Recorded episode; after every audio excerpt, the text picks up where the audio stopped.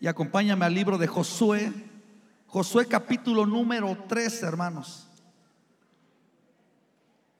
¿Cuántos pudieron estar eh, en el tiempo Avívate? Tuvimos tres días, comenzamos miércoles, luego seguimos el jueves y terminamos el viernes con la vigilia.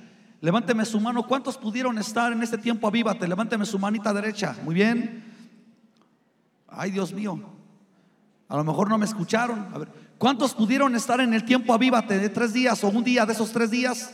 Ah, bueno, ya mire, ya, ya cambió un poquito las, cosas, ¿no? Ya me estaba yo aquí preocupando. Pero bueno, aún así todavía faltan muchos, quizás, no sé si sea el trabajo o, alguna actividad, pero los invitamos a este tiempo. Y el día, el día miércoles el pastor Jorge tuvo la oportunidad de compartir allá, eh, eh, aquí en ese tiempo. Eh, yo tuve la oportunidad el día jueves y el pastor titular de la iglesia, él compartió el día viernes en la vigilia. Y el día jueves el Señor sonó algo muy fuerte a mi corazón referente al libro de Josué. Eh, ahora permítame exponerlo como, como un sermón, como una predicación. Ese día jueves solamente fue como así algo muy pequeñito. Pero Dios puso algo muy fuerte en el libro de Josué. Y vamos a leer el capítulo 3, pero antes que leamos el capítulo 3, le voy a hacer solamente así un panorama breve en el capítulo número uno dice que murió el gran siervo llamado Moisés. Diga conmigo, murió Moisés. Y el Señor tenía que levantar a alguien más. Y lo que hizo el Señor es que levantó a un hombre llamado Josué. Entonces de esa manera comienza el capítulo número uno. En el capítulo número dos salen dos espías a ver la tierra. Y, y por ahí llega noticia, comienzan a escuchar que que ahí andaban dos de Israel y comienzan a levantarse un gran escuadrón para matarlos, pero había una mujer llamada Raab. ¿Alguien recuerda quién era Raab? ¿Qué era ella? La Biblia lo dice así, escucha muy duro, pero crea que Raab aparece en la genealogía de nuestro Señor Jesucristo y ella los esconde.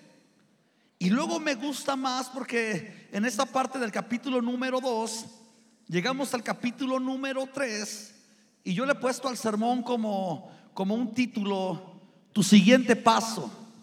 Repite conmigo, tu siguiente paso. Dile al que tienes a tu lado, sea a la derecha o a la izquierda, quien tú gustes, y dile tu siguiente paso. Ah. Y en el capítulo 3 vamos a encontrar versos muy interesantes, como por ejemplo en el verso número 5 dice, y Josué dijo al pueblo, ¿qué le dijo? Santificaos porque Jehová hará mañana maravillas entre vosotros. Va a encontrar otro verso más fuerte todavía, que, a mí me gusta mucho, que es el verso número 7. Vea, ahí en el verso número 7, capítulo 3, dice, entonces Jehová dijo a Josué, desde este día comenzaré a qué? A engrandecerte delante de los ojos de todo Israel, para que entiendan que como estuve con Moisés, estaré contigo si usted tiene una pluma o tiene un marcador o algo, este versículo subráyelo, el 5 y el 7. Van a pasar años y quizás estos versos jamás se pueden olvidar si usted los memoriza en su corazón. Pero yo me preguntaba cuando estudiaba esto, ¿de dónde salieron estos versículos? ¿De dónde surgieron estas promesas? Y yo te quiero decir a ti en esta mañana que si Josué no hubiera dado el siguiente paso en su vida, escúchame bien, si no hubiera dado el siguiente paso en su vida, él no hubiera visto las grandes maravillas de Dios. Tú dices, oh, el Señor dijo santificaos, porque Jehová hará mañana maravillas. Y claro, el pueblo se santificó y las maravillas vinieron. Pero nada hubiera sucedido, repito, si Josué no hubiera tomado una decisión de dar el siguiente paso de dar el próximo paso en su vida.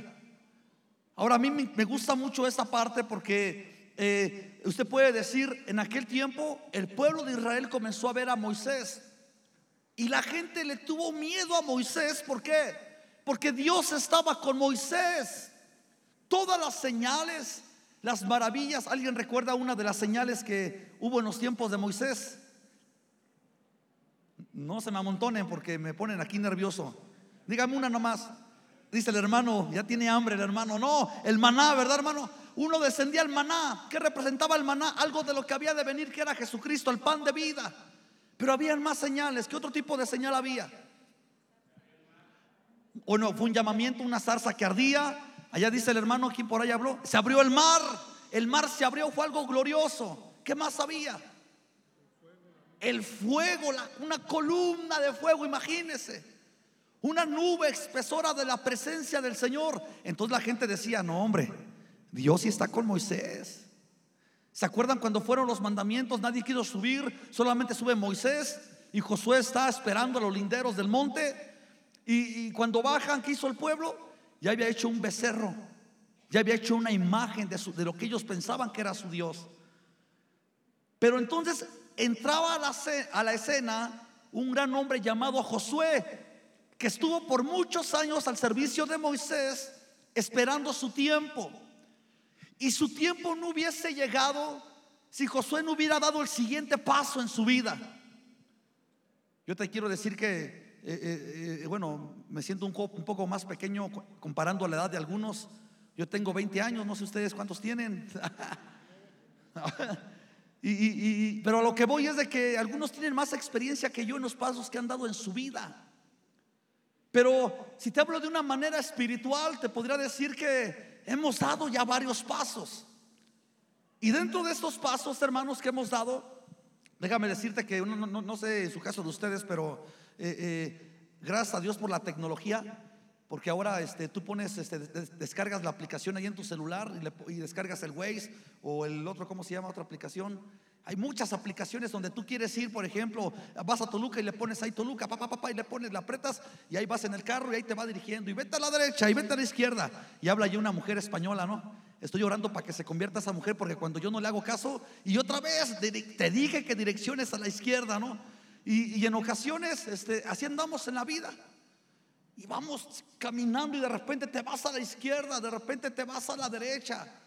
Y sabe que ese, GPS, ese, Waze o, la aplicación que usted descargue, me gusta mucho porque si de repente te pierdes como yo, yo me pierdo mucho siempre y termino dando con el lugar, gracias a Dios por esa tecnología y, termino dando, pero me pierdo mucho.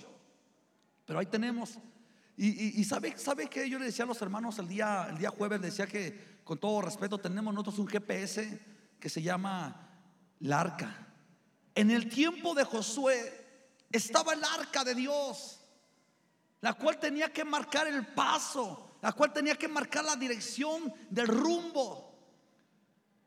Y, déjeme decirle que cuando usted, cuando usted ve la dirección que Dios está marcando, que cree hermanos, que algunos no quieren dar el, el, siguiente paso, no el primero, sino el siguiente paso en su vida. Ahorita vamos a hablar del por qué. Entonces Josué tenía que estar atento, alerta. Dios le da ciertas instrucciones a Josué porque Dios lo, Dios lo quiere engrandecer delante de todo el pueblo, dijo, dijo la palabra. El Señor quiere hacer grandes maravillas. Ahora yo te quiero decir a tu vida, Dios quiere hacer maravillas contigo de una manera poderosa que ni te has imaginado. Es en serio, ¿eh? De una manera tan poderosa, tan gloriosa, pero tú tienes que hacer algo. ¿Sabes qué tienes que hacer? A ver, levanta tu pie derecho ahí donde estás. Ale, tienes que dar el siguiente paso. Ustedes van a recordar que en los tiempos de Jesús, cuando Jesús estaba eh, en la barca, dice que le dijo a los discípulos, súbanse a la lancha y los espero del otro lado. La expresión correcta es la siguiente ribera, porque del siguiente lado el Señor iba a hacer más maravillas que los discípulos iban a ver y que algún día ellos iban a hacer. Y Jesús no se subió a una lancha. ¿Qué fue lo que él hizo? Él ya venía del otro lado. Entonces, Tú en tu vida, hermana, hermano, joven, el que tú estás acá, tú tienes que dar el siguiente paso. Tú me puedes decir, yo tengo 70 años, yo te digo a ti que con 70 años da el siguiente paso. Hermana, tú dices, yo tengo ya ochenta y tantos, ya voy a morir. No, hermanos, da el siguiente paso. Pero ¿cuál es el próximo paso que tienes que dar? Ahí tienes que escuchar la voz de Dios.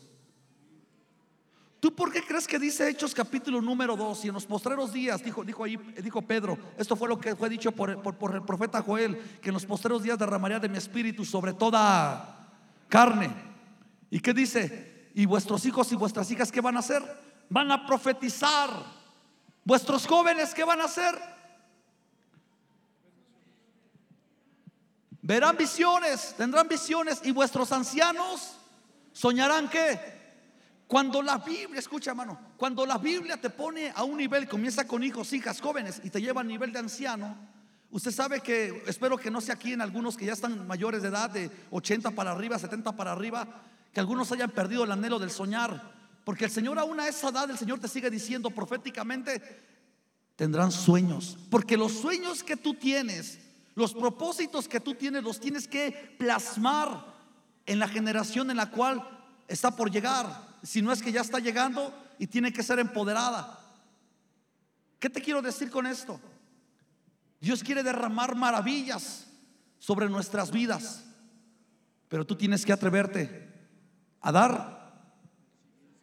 Dígalo, dígalo fuerte. El siguiente, el siguiente paso. Ahora yo, yo estuve checando, yo decía, oye, ¿por qué en ocasiones no queremos dar el siguiente paso? Alguien de los que está aquí este, estuvo a punto de casarse y por miedo, ¿qué cree? No se casó. Alguien eh, eh, estuvo por meterse a la universidad y, no, y no quiso entrar, ¿por qué? Porque dijo, híjole, y si repruebo, y si no paso, y si esto y el otro, y no terminó su universidad. Alguien por ahí quizás estuvo en el tiempo de que ya di el paso, hermano, ya estoy en la iglesia. ¿Cuál va a ser el siguiente paso? Pues métete con Dios. O sea, el paso de uno no es el mismo paso de otro. Les voy a platicar una acá y me da pena contarla, pero se las voy a platicar, nada más no le platica a nadie. Cuando estábamos en el mundo, Andábamos bien de tremendos allá. Yo me acuerdo que, le voy a decir, me da penita, pero andaba yo ahí con una pistola. Éramos como cuatro cada quien con su pistola. Y ya se imagina usted cómo se siente cuando está chamaco. No, yo soy, no. Y andábamos para allá y para acá. Y pasamos por una calle que no teníamos por qué pasar porque pues era de darte con el otro equipo. otro equipo, ¿no? Darte con el otro equipo. Te dabas o le dabas. El es que íbamos ahí nosotros ahí caminando, ya sabe cómo caminaba uno antes, ¿no? Y ya, ya saben, más imagina, ¿no? Así era ustedes, no se haga, ¿no? También eran así. Y íbamos caminando y ¿qué cree que me pasó? Iba en un escalón, que pego en el escalón, ¡ah! Sopas, que me caigo. Me estaban viendo los, el otro equipo y me dio un coraje, me dio un coraje que dije, ojalá y se ría, ¿no? Y se aguantaron la risa, pero me dio un coraje. Y, muchos hermanos en ocasiones damos malos pasos. Ayer que ahorita que veo ya al hermano que andaban bajando lo que pusieron su adorno, los de la zona este 5, ¿verdad? Este, yo vi a unos que se subían, dijo, mejor yo me subo y otro hermano, no vaya a ser que vaya a dar un mal paso y se vaya a caer uno desde acá arriba. Ya nos subimos con otro hermano de las 5 por ahí que también anda. Y, y, yo decía, no, se nos vaya a caer uno, imagínense. En la vida hemos dado malos pasos, hermanos. Pero el Señor nos invita a que demos el siguiente paso. Ahorita estamos preparando un equipo de asistentes para que sean nuevos líderes. Y yo le digo, es que tú tienes que atreverte a dar el siguiente paso. Ahora bien, tres cosas solamente. Uno, ¿cuál es el problema o qué es lo que te impide dar el siguiente paso? Uno, el miedo. Muchos hermanos son paralizados por el miedo, el temor al fracaso. Los psicólogos le dicen que, es como cuando tienes una persona con otra que se le llama prejuicio, un juicio previo hacia alguien o hacia, o, hacia otra cosa. Y hay personas que están diciendo, no, no, no, es que yo no, ¿por qué? Porque tuviste una mala experiencia y formas un prejuicio en tu vida y tú dices, no, yo no me aviento ya porque ya tuve una experiencia que me marcó.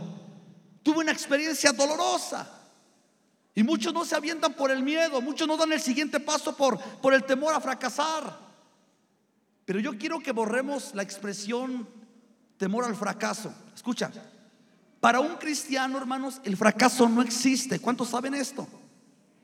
La palabra de Dios dice, mas a todos los que aman a Dios todas las cosas, ¿qué dice? Cooperan o los ayudan para bien conforme al propósito que has sido tú llamado.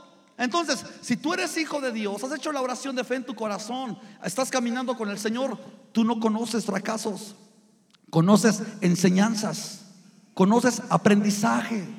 Hay enseñanzas que te marcaron, otras, pero tú decides, si amas a Dios, va a fluir para bien. Entonces yo te quiero decir que hay otros que no dan el siguiente paso, ¿sabe por qué? Por la burla. ¿Alguna vez por ahí alguien se burló? ¿Alguien por ahí está pensando quizás en poner su, su, su siguiente negocio o su primer negocio? Hermano, aviéntese del siguiente paso. ¿Quiere poner algo, hermano? Atrévase. Del siguiente paso en su vida. ¿Por qué? Porque lo que el Señor promete, lo que el Señor quiere es hacer, bendecirte. Entonces hay ciertas cosas que nos impiden dar el siguiente paso, las experiencias del pecado, las experiencias, mire, déjale platico del pecado porque hace algún tiempo estuvimos eh, eh, allá en Chimalpa eh, pastoreando allá con los jóvenes y, yo me acuerdo de, una jovencita, llegó el papá y la mamá deshechos a la iglesia en un culto de jóvenes, me esperaron hasta el final que terminara el culto y se me acercan y me dicen, pastor, ¿qué cree? Dice que, que mi hija ya se fue de la casa. Y yo le dije, ¿tú qué quieres que yo haga? Pues si tú no la educaste, tú dejaste que se fuera. Y la mamá me dice, no, ya en serio, pastor, porque la hermana pensaba como que andábamos ahí vacilando, ahí bromeando. Me dice, no, en serio, pastor, ya con lágrimas me dice, se fue mi hija de la casa. Y yo le preguntaba, pero usted por qué cree que se fue? Y me dice, pues no sé, se fue con un tipo allá de, allá se lo conocen como barrios, este, allá arriba, barrios, y no me acuerdo qué más. Y se fue con tal lugar y dígame dónde vive. Le digo, yo, yo voy por ella y la voy a traer. ¿A, sí, sí, voy a ir por ella. Me fui, me dio la dirección, me fui, llegamos allá ya la tarde, llego, toco la puerta y sale un cuate. Y, bueno, pero antes de llegar allá me decía la hermana que donde, eh, donde se había ido con este muchacho, me dice, es un lugar peligroso, pastor, allá, allá, venden esto y el otro, ya se imaginan, hacen esto y, y no se preocupe, hermana, yo también salí de ahí, el Señor me sacó de ese lugar.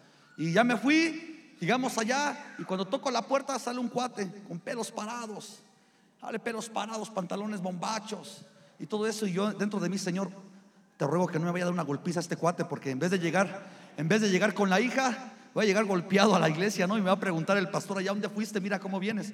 Entonces yo entre mí, no, Señor, no voy a golpear a este cuate, ¿no? Y ya que me dice, este, ¿quién eres? No, le digo, ah, este, soy, este, soy hermano Alejandro, acá me congrego y vengo por la jovencita tal, y este, y vengo para que regrese acá a su casa. Y, yo, yo, dije, pues se va a poner, ¿no? Y yo creo que también ni él ni la quería en su casa, ¿no? Y, ya, cuando, ya cuando me meto, ya cuando entro allá con ellos, comienzo a hablar con ella. Cuando me ve la muchacha se pone llore y llore. Llore y llore. Y ya solamente me acuerdo de, lo mucho lo que le dije. Le dije, tú tienes una casa en la cual se te educó, se te enseñó.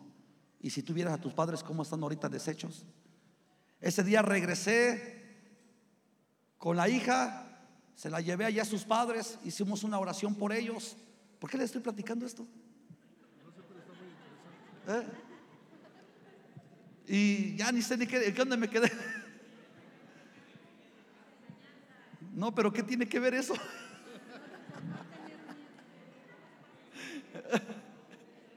Y llegamos a la, allá, allá, a la casa, ahí está su hija, este, hermanas, y esto y el otro. Hicimos una oración. Ah, porque te digo, porque tomamos decisiones incorrectas.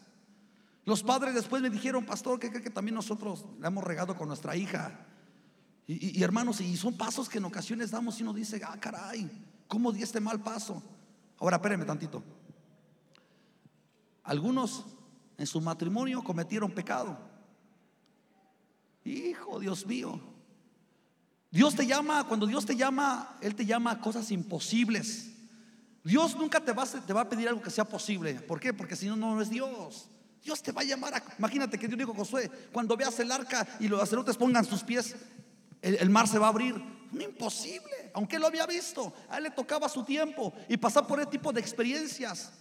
Pero imagínate, el Señor en la Biblia te dice, ¿cuántas mujeres tienes que tener? ¿Varón?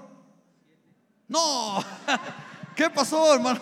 Como que siete, no, no estamos con los mormones. Bendito Dios que estamos aquí en la iglesia cristiana del Señor. Y, y solamente dice la Biblia, solamente una. Pues es imposible tener una mujer, ¿no? Como la tiene al lado, dice, no, no, cuidado, ¿no? Hermano, si, no podemos mantener una, gracias a Dios no está mi esposa ahorita escuchándome y espero que no esté grabando esto. Si, si no podemos mantener una, si no podemos aguantar una, pero ahí quiere el otro, quiere ir con la segunda, con la tercera, ¿no? Y no, hermanos, Dios nos pide imposibles. Entonces, hermano, déjame decirte que lo que, lo que lo que Dios quiere hacer es de que tú des el siguiente paso y hay cosas que te impiden. Pero tienes que atreverte. Lo segundo, el siguiente paso, escucha bien esto. Lo segundo, el segundo paso que tú tienes que dar, escucha, te va a conectar con tu destino. Repítelo conmigo. Mi siguiente paso me conectará con mi destino. El siguiente paso que tú estás por dar, aunque tú no lo creas, algunos yo los veo así como aquel cuate que dice, aunque usted no lo crea, el siguiente paso que usted está por dar, hermano, te va a conectar con el destino que ya habló Dios. Déjame te explico. A ver, a ver. Dios ya habló algo para ti, ya está hablado, ya está dicho, ya está escrito. No es algo que Dios se inventó, no. Ya está escrito, hermanos. Es como cuando Jesús le dijo a Satanás, escrito está, es lo mismo. Algo ya está escrito para tu vida. Pero hay muchas cosas que no las has obtenido, no las hemos obtenido porque no te has atrevido otra vez a dar el siguiente paso. Entonces, a lo que vamos, ya está escrito. ¿Qué tienes que hacer? Da el siguiente paso. Porque el siguiente paso te va a conectar con las maravillas de Dios. El siguiente paso te va a llevar a que tú experimentes lo que nunca has experimentado en toda tu vida. Yo te hablo a tu vida personal, a tu vida espiritual. Pero hay más cosas que yo ni me imagino, hermano, que Dios ya está, ya, ya escrito. Y solamente el Señor dice, a ver a qué este cuate se atreve. Cuando estábamos allá con los jóvenes, también no se me olvida, había, habían varios chavos que me decían, oiga, pastor, ¿no me puede dar algunos tips para conquistar a la novia? Yo, ¿por qué te voy a dar unos tips para conquistar a la novia? O sea, habían cuates que se querían casar y yo les decía, oye, pues por lo menos insinúale que te gusta. O sea, por lo menos dile algo, ¿no? Y no, no, orando, Señor, que caiga del cielo aquella mujer, que caiga del cielo aquel varón. No, no va a ser así. Y una vez le dije al pastor, pastor, el pastor Felipe de aquella, dije, pastor, permítame hacer una reunión. Junté cuatro iglesias y me junté a puro soltero. No amargados, ¿eh? Me los junté, hicimos, hicimos un congreso de puros solteros y bendito Dios, de ahí salieron parejas, matrimonios. Pero hay gente que está esperando. Hay gente que está esperando que el Señor haga. Yo te voy a decir algo desde aquí, desde el púlpito. Nadie te lo va a decir como yo, grábatelo bien. Mira, lo que tú haces en la vida prácticamente es el 80%. ¿Y sabes cuánto hace Dios? Un 20%. Pero hay cristiano que es al revés. Está esperando que Dios haga el 80% y tú hagas un 20%. No funciona así. Es al revés. Y el Señor solamente lo que va a hacer, ahí está el empujoncito. Ahora, hay personajes, uno de ellos Josué es el que estamos hablando, pero por ejemplo Moisés, cuando él se atrevió a dar el siguiente paso después que tuvo el encuentro con la zarza, una de las cosas que pasó es que ¿qué pasó con el mar? Dice que como, dice como si se hubiera, juntado en pequeños montones, bueno, montones gigantes, montones, un montón se apartó para acá, otro montón se apartó para acá y el pueblo pasó en seco. Y dice, y dice Hebreos, si fueron bautizados, wow, fueron bautizados, a lo que voy es eso. No hubiera pasado si Moisés no hubiera dado el siguiente paso. Imagínate tú que Dios le dijo a Moisés, vas a levantar tu vara. Ahora yo quiero que ahora pienses de una manera, porque todos aquí son bien espirituales y bien santos, pero quiero que pienses de una manera lógica. Si el Señor te dijera a ti ahorita, quiero que levantes tu vara y se va, ejemplo, que hubiera un mar aquí, se va a abrir. Por la lógica, por la lógica, ¿qué dirías tú? Siendo honestos, ¿cómo voy a levantar este pequeño trozo de madera y se va a abrir el mar? Hermanos, en aquel tiempo Moisés dio el siguiente paso y le creyó a Dios. Imagínate a Moisés, alguien que tenga una madera por ahí, un palo con el que le pega a sus hijos, ¿no? Imagínate tú en aquel tiempo Moisés así como que la levanto o no la levanto. No, hermanos, la levanto o no la levanto. Y si la levanto y si no pasa nada, Moisés levanta la vara, el mar se abre. Hermanos, en el caso de Abraham, si alguien está pensando cambiarse de casa, ahí está la confirmación. Dios le dijo a Abraham, sal de dónde? ¿A dónde iba a ir? Le dice, dice la Biblia, a la tierra que yo te mostraré. A ver, ¿ya se la había mostrado? No. Y déjame decirte que en ocasiones nosotros decimos, ay Dios mío, pues si no sé ni para dónde voy, ¿cómo es que yo voy a dar ese paso si ni siquiera sé para dónde voy a ir yo? ¿Y sabe qué fue lo que hizo este hombre? Agarró su esposa. Si tenía esposa o no tenía esposa. ¿Cómo se llamaba? Y luego agarró sus hijos, agarró, agarró todo lo que tenía, agarró y se salió. Pero ¿a dónde iba? No sabía. ¿Pero qué hizo? Siguiente paso, hermanos. David, se le presenta el paso del obstáculo. Y dice la Biblia que se le presenta ese cuate gigantón. ¿Cuánto medía Goliat? ¿Alguien se acuerda? y se levanta allí Goliat. Y todo el pueblo estaba ahí esperando y atemorizado y con miedo y todo esto. Y yo le decía el jueves que llega, llega David y le dice, oye, ¿qué este cuate qué, qué trae o qué, quiere? No, pues es el gigante y, está atemorizando al pueblo y, dice que el que, se, el que pelee con él, si el que venza va a ser, van a ser esclavos el uno del otro, juntamente con el pueblo. Entonces David dice, bueno, yo venía solamente a dejar unos quesillos, ¿no? Venía con mis hermanos. Y va David y comienza a verlo, comienza a analizar. Y él hace memoria a David. Cuando yo estaba allá en el anonimato con las ovejas, los pasos que yo daba, pues tenía una onda con piedra y aprendí a entrenar y cuando le tiraba, cuando venía a quererse comer mis ovejas, venía un león, agarraba, pum, le lanzaba, le pegaba en la cabeza o lo mataba, venía el león o el oso y los mataba. Y él comienza a ver, este cuate mide tanto, tanto. Bueno, traigo cinco piedritas aquí en mi morralito, ahí les echo. Traigo mi onda, este cuate va a caer. Y Saúl le manda a llamar, ven, ven, ven David, te voy a poner, te voy a poner mi, mi armadura. Y acuérdese que dice la Biblia que la armadura pues no le quedaba, ¿no? Entonces este cuate dice, no, no, se la quita y comienza ahí el diálogo de palabras. El siguiente paso que dio David fue uno de los pasos más importantes para llegar a ser uno de los reyes más grandes de todo el pueblo de Israel. ¿Qué tuvo que hacer? Atreverse a dar ese, ese paso, atreverse a dar el siguiente paso. Quiero que tú te imagines el cuadro, estoy terminando. Imagínese, viene, viene, viene Goliat corriendo, él traía su paje, viene corriendo y David comienza con la onda. Y en el nombre de Jehová, tú vienes a mí con espada y jabalina, yo vengo en el nombre de Jehová y da el siguiente paso. Se precipita hacia la guerra, avienta la piedra, le pega exactamente. Yo les he platicado a los de la escuela bíblica que la armadura eh, eh, romana, griega, todo lo que usaban, exactamente en esta parte, en el casco, llevaba una parte que era un orificio. De esta, imagínate la cabeza de aquel cuate, no imagino que estaba por acá.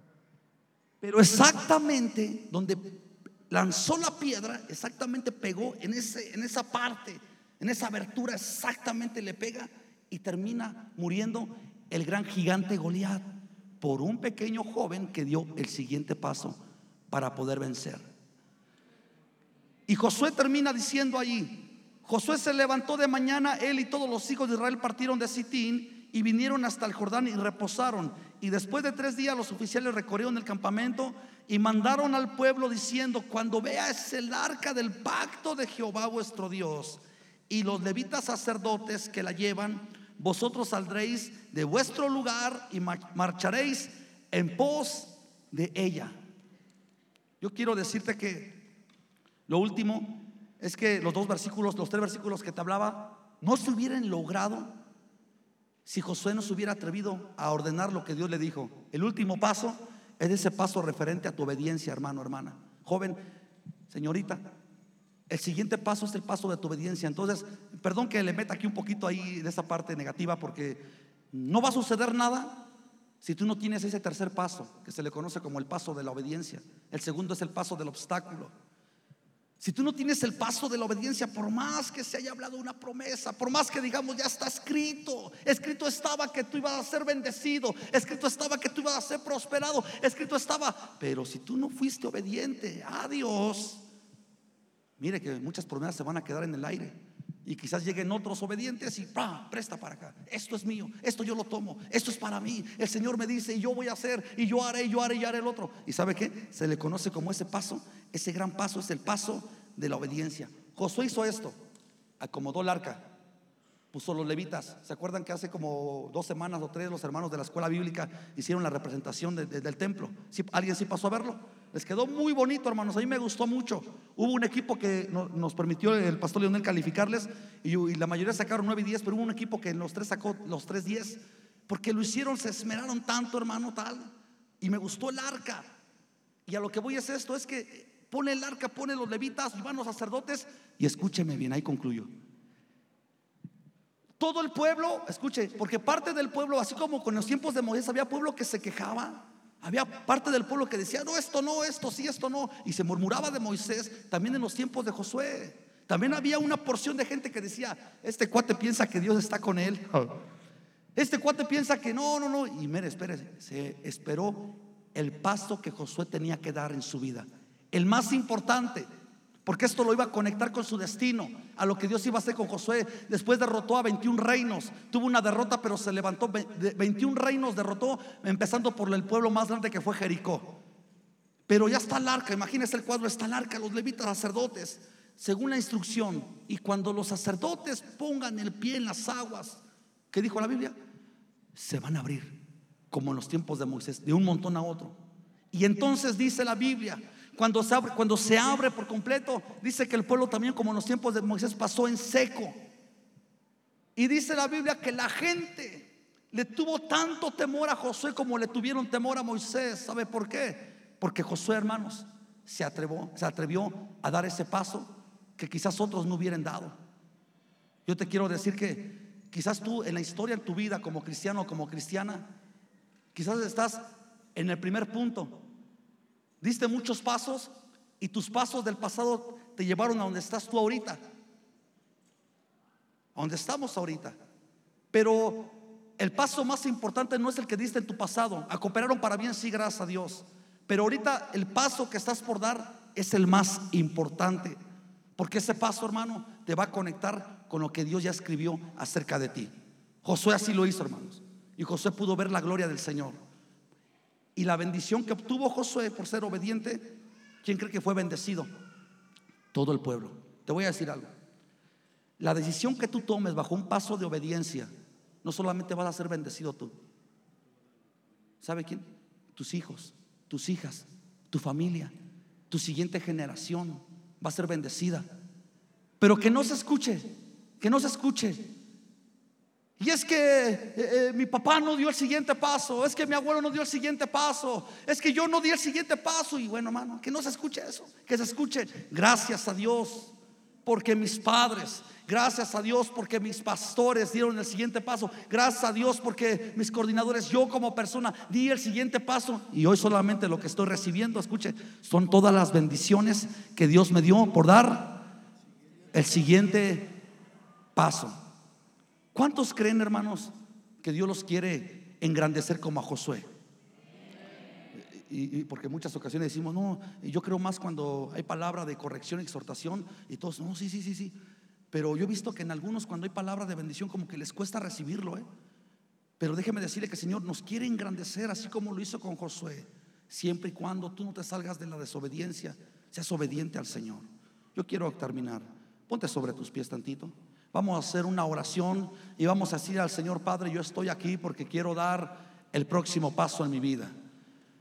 Alguien si quizás vino aquí por primera ocasión, da tu siguiente paso, recibe a Jesucristo en tu corazón, Él te ama con todo su ser, Él murió y dio su vida por ti. Alguien viene y dice, este, yo me separé, quiero reconciliarme con el Señor, hoy tú lo puedes hacer también. Hoy tú estás por tomar una decisión, quizás allá eh, con tu familia, da el siguiente paso guiado por Dios. Estás por poner algún, algún, este, algún negocio, atrévete al Señor. Lo, único que promete es bendecirte. Estás por casarte y tienes temor, atrévete. Atrévete, al Señor lo que quiere es bendecir tu vida. Deja que el Señor nos bendiga. Así que ahí donde estás, cierra tus ojos. Cierra tus ojos por un momento. Y solamente quiero que pienses en el siguiente paso que tienes que dar. Piensa tantito. Piensa tantito. Hay predicaciones que son para administración y para fluir, pero hay otras predicaciones que simplemente son para reflexionar en lo que Dios quiere hacer en nuestras vidas. ¿Alguien vino enfermo? Da el siguiente paso. La Biblia dice que fuiste sano por la llaga de Jesús. Atrévete a dar el siguiente paso de la fe. Cinco segundos para hacer una oración. Piensa en ese paso que tienes que dar.